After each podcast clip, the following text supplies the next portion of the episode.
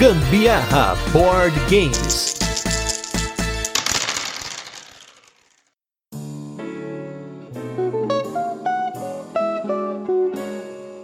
Sabe aquele jogo que você joga como nunca e perde como sempre? Esse jogo de hoje é esse jogo para mim. Eu sou o Gustavo Lopes. E eu sou a Carol Guzmão e esse é mais um episódio do Gambiarra Board Games, o seu podcast sobre jogos de tabuleiro que faz parte da família de podcasts Papo de Louco. E hoje, no nosso episódio 112, a gente vai falar de um dos jogos que ano passado eu falei aqui que gostaria de falar dele, vocês votaram nele e para minha felicidade, porque esse é o tipo de jogo que eu gosto, então hoje a gente vai de Luxor. Mas antes a gente vai para os recadinhos e os destaques da semana e logo a gente volta com a nossa resenha, onde apresentaremos o jogo, comentaremos como funciona e depois passaremos para as curiosidades, a nossa experiência com ele e a nossa opinião. Começando nossos destaques da semana, vem um jogo que eu já tinha jogado, a gente já tinha jogado e ele voltou para a coleção por conta da coleção da Paper Games. E o segundo é um jogo novo que faz anos que eu estou na luta para conseguir uma cópia. Vamos começar com ele que volta,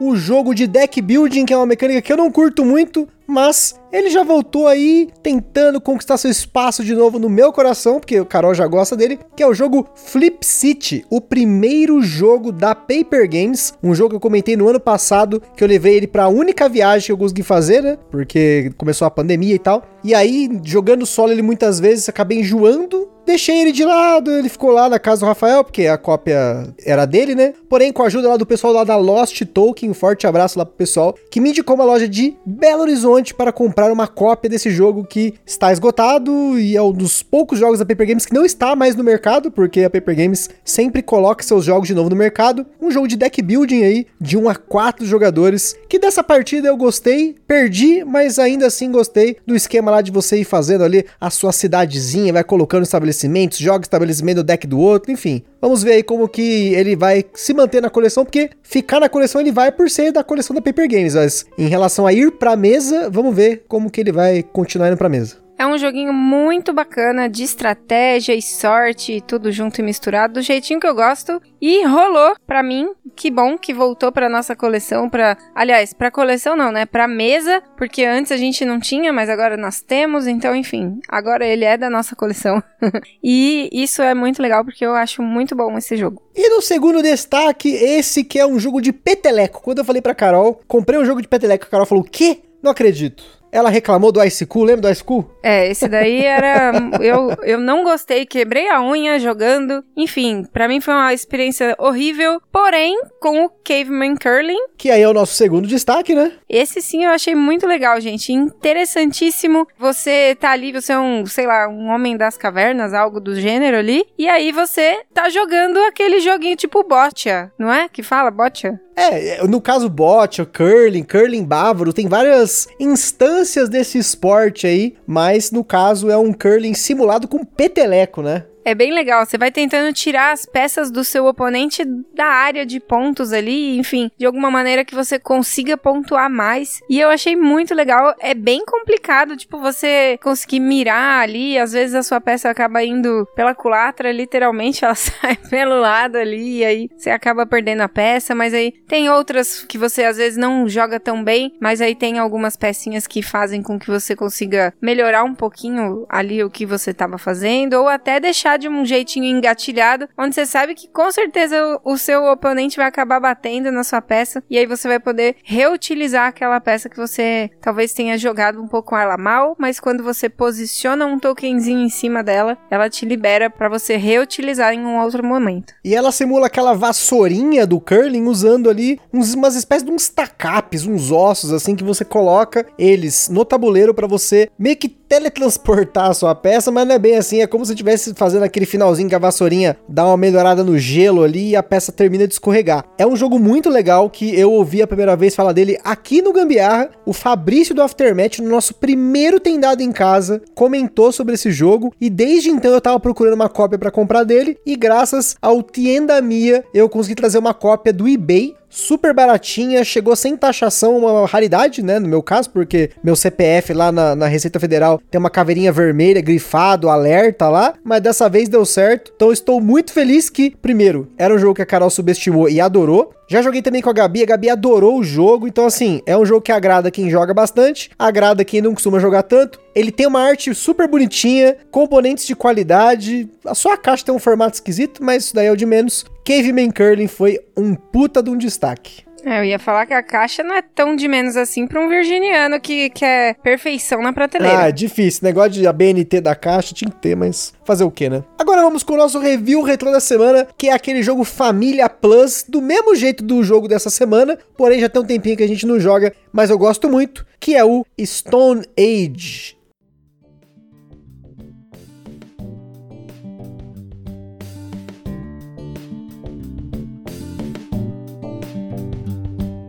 Bis Stone Age foi tema do nosso episódio número 54, um jogo que eu considero um jogo família com aquele plus, um euro de entrada, podemos dizer. Tem muita gente que fala essas categorias aí, gente. É um negócio muito nublado, mas é um jogo super famoso, daquele esquema da idade da pedra, você tem dados que você vai rolar, a quantidade de dados, dependendo do número de trabalhadores que você vai alocar em certas localidades para pegar recursos, você pode reproduzir, pode subir na trilha de agricultura, pegar ferramentas para você tentar mitigar o valor do dado. Enfim, ele ficou um tempão esgotado no mercado. A Devir trouxe um reprint dele, porém quase que o dobro do preço. Então, assim, eu fiquei muito feliz de eu já ter ele, né? Porque muita gente vem falar pra gente: nossa, queria muito ter Stone Age, mas não é caro, né? Eu falei: realmente, é caro pra caramba. E ele é um jogo que ele tem saída, tanto que a, a Devir trouxe ele de novo. Não é a primeira vez, né? A segunda, é a terceira vez que a Devir traz de novo o Stone Age, um novo print do Stone Age. É um jogo que eu gosto bastante mas ele não tem visto tanta mesa aqui em casa por conta da duração dele. Pro tipo de jogo que ele é, como a gente já falou aqui em alguns momentos, a gente tá numa vibe que hoje a gente tá jogando jogos rápidos, jogos família rápidos, jogos de cartas, ou jogos mais pesados quando a gente tem um pouco mais de tempo. Então, como ele fica nesse meio termo, a gente acaba não jogando tanto quanto eu gostaria.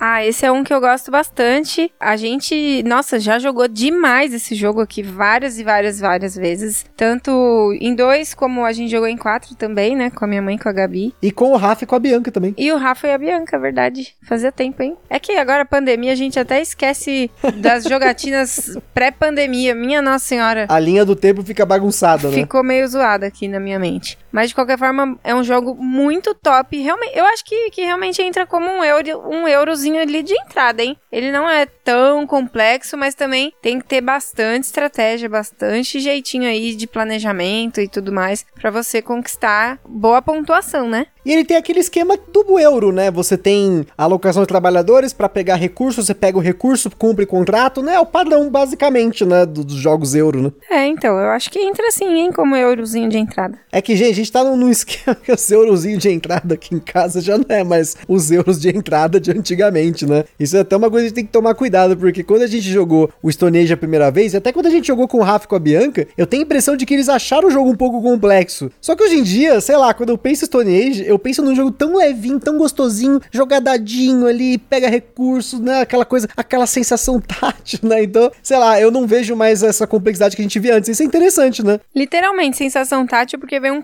copinho bem maneirinho. Né? Parece, tipo, de corinho, assim, né? Bem é, legal. ele é de couro. Teve uma treta do, quando ele veio pro Brasil a primeira vez, porque eu não sei se o Inmetro não aprovou o copo. Sei lá, é um negócio muito louco que aconteceu. Posso estar tá falando besteira, mas para quem lembra aí, a primeira tiragem do Stone Age aqui no Brasil veio sem o copo. Mas também pode ser porque na época não produziu também. Não sei, sinceramente. Eu não lembro se a gente falou no episódio. Se tiver falado, volta aí. Ou se não, a gente tá aí falando groselha. Enfim, jogo muito bom. Fica aqui na nossa coleção ainda por bastante tempo, espero. Continuando a coleção, com certeza. Só falta aquele manual em português para não dar ziga como deu na época, porque o manual estava em alemão. e agora vamos com o nosso jogo da semana. Outro jogo que cai nessa mesma categoria para mim, esse Family Plus, que é o jogo Luxor.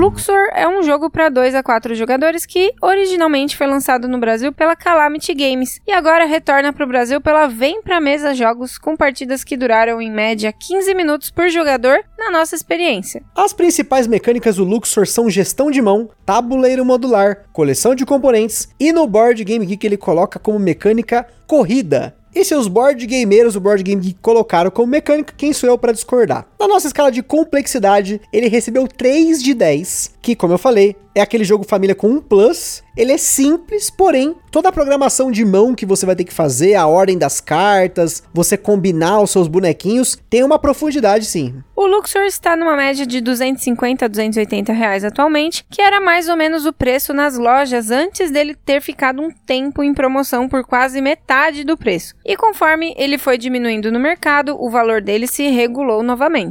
E como sempre, o Ministério do Gambiarra Board Games adverte: jogos de tabuleiro, como qualquer hobby, pode acender em nós uma vontade de sair comprando tudo, mas a gente recomenda que você não compre por impulso. Sempre procure a opinião de outros criadores de conteúdo. A gente, para ajudar nisso, coloca lá no site do Papo de Louco, em cada postagem dos casts, ou também a gente sugere formas de alugar ou jogar o jogo de uma forma digital antes de tomar a sua decisão. E quem curte jogar online, esse jogo está disponível lá no Board Game Arena. Pelo menos na data desse cast aqui, ele estava disponível para você poder jogar online. Em Luxor, os jogadores são exploradores caçando artefatos no templo lendário de Luxor. O objetivo final desses exploradores é entrar na tumba do faraó para pegar os tesouros que estão lá. E apesar dos jogadores estarem disputando uma corridinha aí para chegar na tumba, isso não garante a vitória. Afinal, os jogadores precisam acumular tesouros e além disso posicionar os seus exploradores pelo templo ao longo do jogo para poder pontuar bem.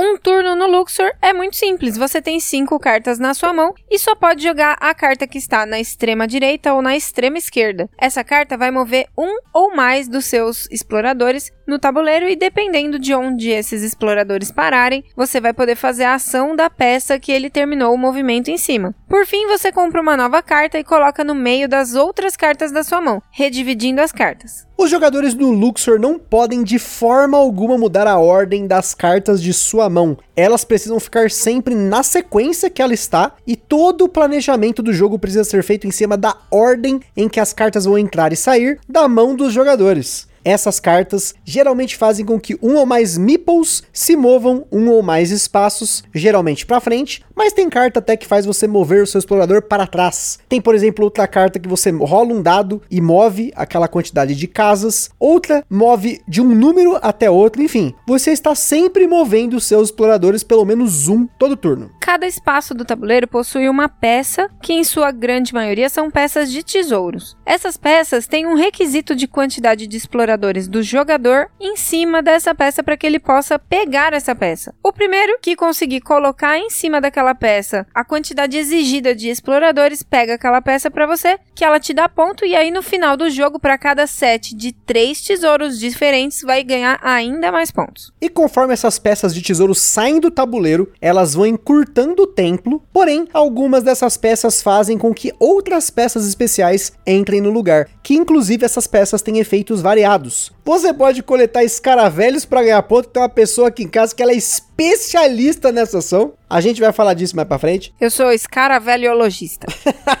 Tem peça que permite você comprar cartas especiais que você vai usar uma vez e elas vão lá pro baralho, você vai poder comprar de novo, mas as outras pessoas também, que é praticamente é um deck building coletivo, né? Não tem essa mecânica lá no Board Game Geek listada, mas tá aí, deck building coletivo. Vai ter chaves para você abrir a tumba, mas que se você não usar essas chaves, elas vão te dar um pontinho no final do jogo. Tem como pegar peças que são tesouros coringa que valem zero pontos, Porém, a sacada dessas peças é que elas vão completar os sets que estão faltando alguma coisa, ou mesmo você pode fazer sets desses tesouros genéricos para poder ganhar ponto no final do jogo. Os jogadores vão se alternando jogando cartas, movendo exploradores e ativando as peças no templo, até que dois exploradores entrem na tumba do faraó. Para entrar na tumba, o jogador precisa andar exatamente a quantidade de espaços da posição que ele está até a tumba. E dentro da tumba tem peças de tesouro com uma pontuação bem bacana para quem conseguiu chegar. Assim que o segundo explorador entra na tumba, os jogadores terminam aquela rodada e aí começa a soma dos pontos. A primeira coisa que é somada aqui são os pontos da posição em que cada explorador está no templo. Cada espaço no tabuleiro do Luxor tem uma pontuação estampada na parede do templo. Alguns espaços pontuam zero, mas a maioria tem uma pontuação que cresce quanto mais perto do centro do templo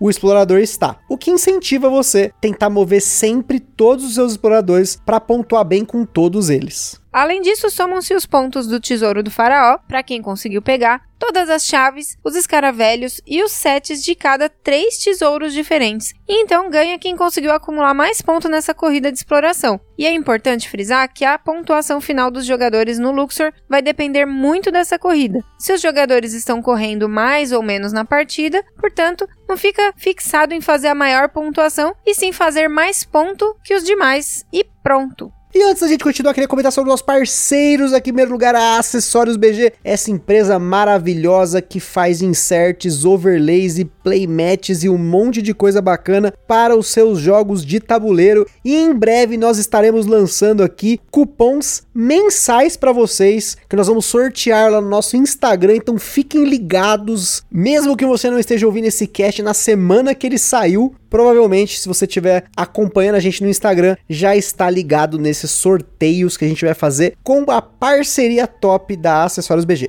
Em segundo lugar, nós temos o nosso evento parceiro que é o Board Game São Paulo, que na última semana bateu seus 8 mil seguidores no Instagram e você pode ser mais um se você ainda não é, para ficar ligado nos eventos que estão acontecendo de forma online, mas quando acabar essa pandemia vai voltar com tudo em lugar novo, com muita novidade para vocês. Então acompanha lá no Facebook e no Instagram Board Game São Paulo. E por fim, nós temos a nossa loja parceira que é a Bravo Jogos, essa loja com excelentes condições de preço e frete para você comprar o seu jogo de tabuleiro. E se você clicar no link, tá na descrição desse podcast lá no nosso Instagram e fizer uma compra na Bravo Jogos, você ajuda o Gambiarra Board Games sem gastar nenhum centavo adicional. Não se esqueça de seguir a gente lá no nosso Instagram, que é lá que a gente compartilha as fotos dos jogos que a gente fala aqui, principalmente o jogo da semana, a gente mostra os unboxings e também a gente compartilha fotos das jogatinas da galera que marca a gente nos stories. Por lá também você pode falar com a gente, perguntar alguma coisa, mandar sugestão ou até fazer parceria se você tiver qualquer coisa de jogo de tabuleiro aí que queira compartilhar com a gente. E se você curtiu os nossos conteúdos até aqui, compartilha nas redes sociais, ajuda a gente lá no WhatsApp, Telegram, Instagrams, enfim. É nós.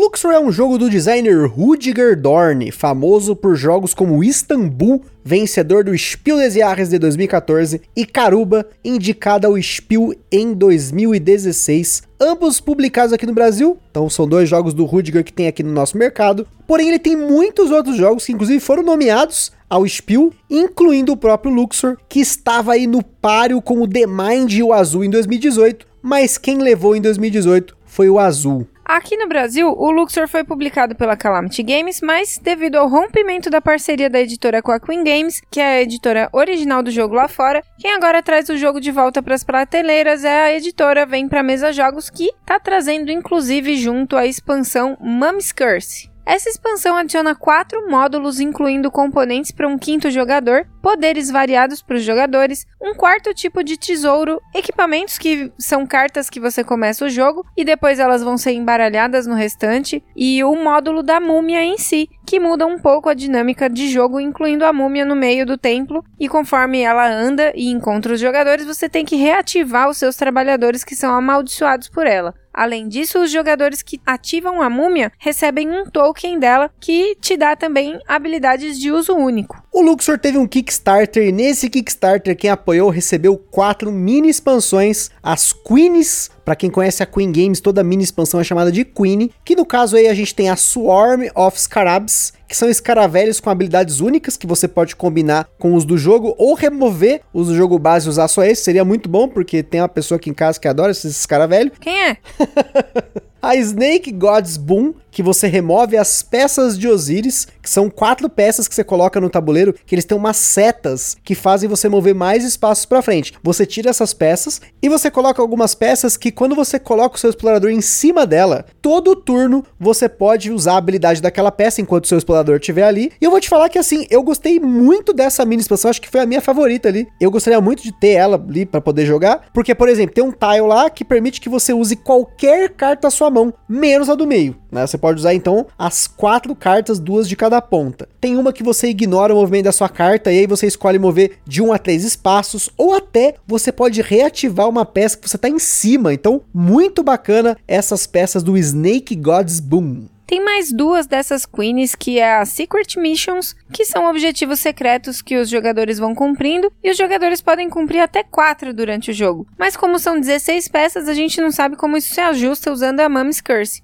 E por fim, tem a Treasure Chamber, que é um tabuleiro à parte que os jogadores podem entrar para pegar tesouros usando entradas para essa câmara ao longo do tabuleiro. Mas se você terminar o jogo com algum aventureiro dentro dessa câmara, esse aventureiro vai valer zero pontos. E então você deixa de pontuar com ele. E para quem pegou no Kickstarter, ainda tinha um pacote de extras das Queens, que eram mais peças ali para você colocar nessas quatro Queens, peças de madeira e tinha até o Expedition Luxor para comprar, que é uma reimplementação de outro jogo do Rudiger Dorn, que é o Robber Knights, porém no universo do Luxor. Eles refizeram o jogo com essa temática do Luxor. Além disso, teve mais uma promo do Luxor que saiu no Brett Spiel Advents Calendar de 2018, que para quem não conhece, a gente já falou aqui algumas vezes, é um calendário de promos que é feita pro Natal. Lá na Alemanha o pessoal usa esses calendários para poder contar os dias, se eu não me engano, até chegar o Natal, do dia 1 ao dia 25. E teve promos para vários jogos desse calendário, e uma dessas promos era uma promo do Luxor chamada The Gift of Luxor. Você só pode usar ela com o jogo base, ela tem chaves com valores de 3, 4 e 5 e um tesouro de cada do jogo base, só que ao invés de você usar só os seus bonequinhos, né, os seus exploradores, para pegar esse tesouro, você usa uma combinação de explorador e chave para pegar. Por fim, como tem as cartas, né? Tem sleeves para colocar nessas cartas e como é um jogo que você vai reembaralhar o deck algumas vezes durante o jogo, tem muito joga carta, compra carta, joga carta, compra carta, põe na mão. A gente recomenda sempre eslivar, né? A cópia que tá com a gente, que é do nosso amigo Rafael, ele eslivou por segurança e para você eslivar você vai precisar de 55 sleeves tamanho padrão euro. E falando das nossas jogatinas, a primeira vez que a gente jogou o Luxor foi no Board Game São Paulo, saudade de jogar nos eventos, conhecer jogos novos sem gastar um centavo. Era muito bom esses esquemas. A gente ia lá, conhecia 4, 5 jogos todo evento. E o Luxor foi um deles. Eu lembro exatamente do dia. Foi a primeira vez que eu tomei o sorvete de doce de leite. Tava Cara, muito sabia bom. que você ia falar desse sorvete. Pena que agora não tem mais Game Vault pra poder tomar o sorvete lá. Mas vamos ver como é que vai ser no futuro o Board Game São Paulo. Foi legal porque tanto o Rafael quanto a Bianca que jogaram com a gente já conheciam esse jogo. Então a gente teve ali duas pessoas que era eu e a Carol novatas na mesa e dois que já tinham jogado e a gente foi assim muito próximo. O Rafael ganhou, mas eu perdi assim por um ponto. Então eu sempre acho que é um jogo muito equilibrado, exceto quando acontece um negócio que é alguém na mesa, não sei como, enchendo a mão desses escaravelhos que tem o ponto atrás, e você tenta pegar o escaravelho, dois pontos, três pontos, aí essa pessoa vai lá, cinco pontos, quatro pontos, né? Aí não tem jeito, né? Mas fazer o quê?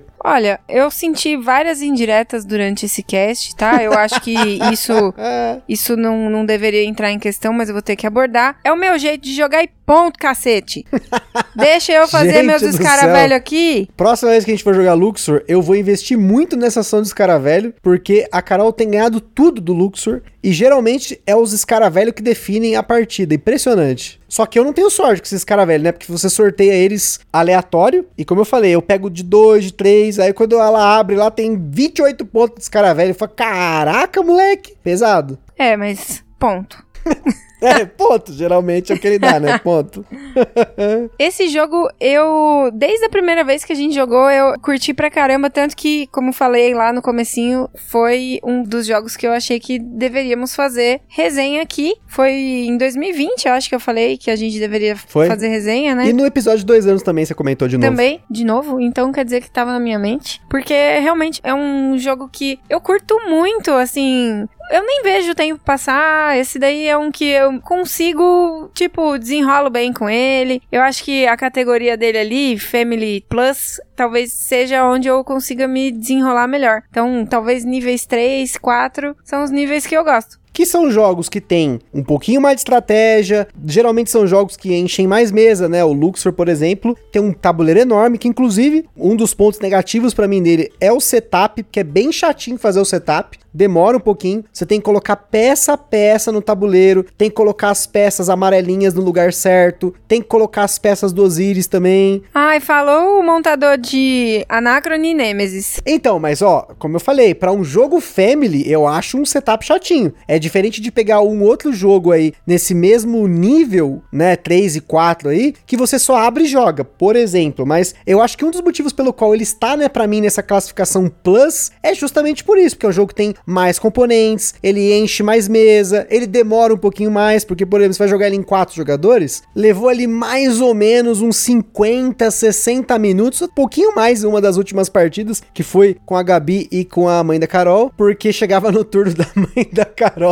ela via que, né, ela tinha duas opções de carta para poder usar, cinco exploradores, aí contava todos os bonequinhos, o que que fazia, fazia, aí demora, gente. Então ele tem sim, dependendo do jogador, se o jogador ele já é propício a ter uma análise parálise por conta do número de opções. Pode ser que ele demore um pouquinho mais, mas eu acho isso super natural. Ah, agora você justificou. Eu vou contar pra ela que você fica falando isso. eu acho que ela não deve ouvir os cast, aí eu vou botar bem ela pra ouvir pode essa colocar parte. o Mirtz. É verdade, não é verdade? Depois você confirma aí, pode confirmar. Ah, sai fora, menino. Inclusive é bacana mencionar que a gente jogou ele em dois e quatro jogadores, a gente não jogou em três jogadores, mas eu achei que ele rodou bem em dois e ele rodou bem em quatro também. Como eu falei, o tempo de jogo dele tá ok pra mim, essa quantidade de tempo pra quantidade de jogadores. Em dois jogadores vai bem rapidinho. Teve uma partida só em dois jogadores que demorou um pouquinho mais, mas porque a gente tava relembrando o jogo. E aí tem uma coisa muito importante a gente comentar, porque assim, o Luxor é uma corridinha. Chega o primeiro explorador na tumba, pega o primeiro sarcófago, entra o segundo jogador, pega o segundo sarcófago e o jogo acaba no final da rodada. Só que quando ele vai acabar depende de quantos jogadores estão chegando na tumba. Pode acontecer de algum jogo os, os jogadores correrem rapidinho para poder ir para a tumba ou tem aquele jogo que é um pouco mais demorado, as pessoas vão pegando os artefatos, aí vai indo para, né, tipo, vai devagarzinho para frente. Eu costumo me equilibrar. Eu tento avançar bem com todos os meus meeples, porém, eu sempre tento chegar na tumba. Porém, não quer dizer nada, porque chegar na tumba não é sinônimo de que você vai ganhar o jogo, né? Como você já deve ter percebido, eu perdi praticamente todas as partidas de Luxor, mesmo sendo o primeiro a chegar na tumba. Praticamente ou todas você perdeu? Não, eu ganhei uma. Tem uma que eu venci recentemente. Foi logo que a gente pegou emprestado o jogo com o Rafael. Eu ganhei só essa partida, mas. Na vida. Foi só essa partida. Entre todas as jogadas que a gente foi fez. Só, foi só essa aí. Na vida,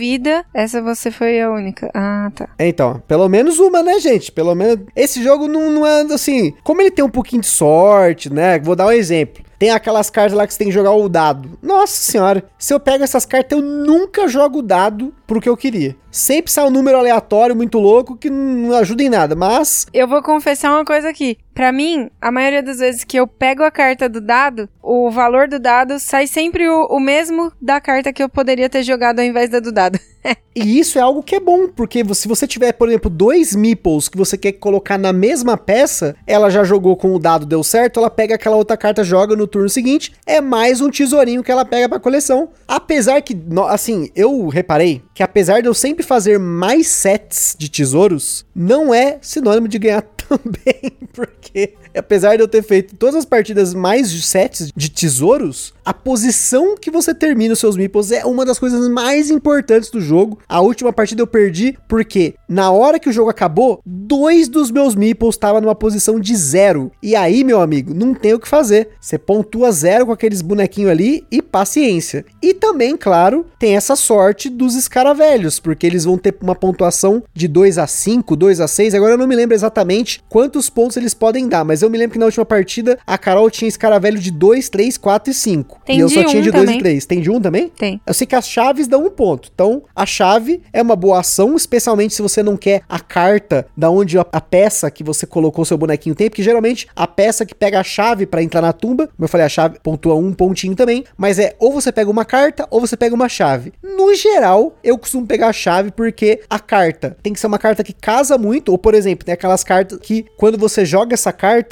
você pode usar um meeple a menos para pegar o tesouro. Essas assim eu sempre pego. Só que ela tem o movimento também, então você tem que combinar o timing de chegar nela, você tá com o seu milpãozinho lá esperando. Só que, e isso é uma coisa importantíssima no Luxor, especialmente com mais jogadores. Você tentar se posicionar para fazer coisas com um, dois turnos de antecedência é complicado porque toda vez que outro jogador pega alguma peça, algum tesouro que deixa um vácuo na sua frente, você tem sempre um buraco que você vai ter que pular. Então, por exemplo, na última partida que a gente jogou, que foi em quatro jogadores, eu me vi em diversos momentos me planejando, ó, eu vou colocar esse bonequinho aqui, depois eu vou colocar esse exploradorzinho aqui, e aí eu só preciso de uma carta que tá dois, ela tá vindo daqui a uma carta, e aí vinha alguém e pegava um tesouro no meio, e aí a distância diminuía um ponto, e aí aquela carta que eu tava esperando chegar já não valia muito. Então, jogar em quatro jogadores, principalmente em quatro, vai ter muitos momentos em que você não consegue se planejar, porque você vai tentar antecipar só que você vai ter que ter pelo menos as duas cartas. Caso dê uma zica de alguém pegar uma peça no meio do caminho, você ter a outra para poder usar. Então, para jogar bem esse jogo, a ordem que as cartas saem da mão é fundamental. Não tem o que fazer. É sempre a carta da direita ou da esquerda. Só que você tem cinco na mão e vai sempre entrar uma carta no meio. Então, dependendo do que você tá fazendo, você vai jogando as cartas para um lado ou para o outro para poder manipular a hora que elas vão sair. Eu gosto disso, eu gosto um pouco disso. É praticamente uma ação programada, só que não, né? Porque você tem que sair na ordem essas cartas, tipo no Bonanza. A gente vai falar do Bonanza ainda, acho que se eu não me engano, mês que vem, agora em setembro de 2021, vai ter cash do Bonanza, que também é a mesma coisa. As cartas que saem no Bonanza são sempre a primeira da mão e você pode usar as trocas durante o jogo para remover cartas desse miolo e as cartas que vão ser programadas no próximo turno sejam melhores da sua estratégia. Então eu acho que tem muito disso e você tem que ficar muito esperto com isso. Isso daí é um dos jogos que eu consigo realmente planejar as cartinhas. Eu faço altas mirabolâncias na minha mente. Ah, vou jogar essa daqui, daí dois turnos eu consigo chegar com esse outro trabalhador ali, naquela carta, e aí eu consigo pegar aquele artefato. É muito legal, eu consigo raciocinar bem em cima disso. Você vê como é que é uma praticamente Eurogamer falando de Family Game. Trabalhador que fala. É, a gente Ele tá trabalhando pra mim, pegando artefatos. É, ele é um explorador, ele tá trabalhando pra você, né? Mas enfim. Eu, eu, eu, sou a dona da Moambice lá, que eu que vou vender depois a, as coisas. ele captura pra mim, tá trabalhando pra mim. Então assim, pessoal, espero que vocês tenham gostado desse episódio. Vocês que escolheram entre o Luxor e o Tokaido lá no nosso Instagram, vai ter cast do Tokaido sim, mas a gente gente tá deixando vocês escolherem para que a gente saiba quais jogos a gente vai jogar com mais frequência um pouco antes para poder fazer o podcast. Por exemplo, Tokaido para fazer o episódio, falta jogar com a expansão, então a gente ganhou um pouquinho mais de tempo, mas fiquem ligados nos nossos stories, que vira e mexe a gente tá colocando essas enquetes para vocês decidirem qual jogo vai ser aí em alguma das semanas aqui do podcast. Então é isso aí, pessoal. Aquele forte abraço e até a próxima. Beijo, minha gente. Fomos.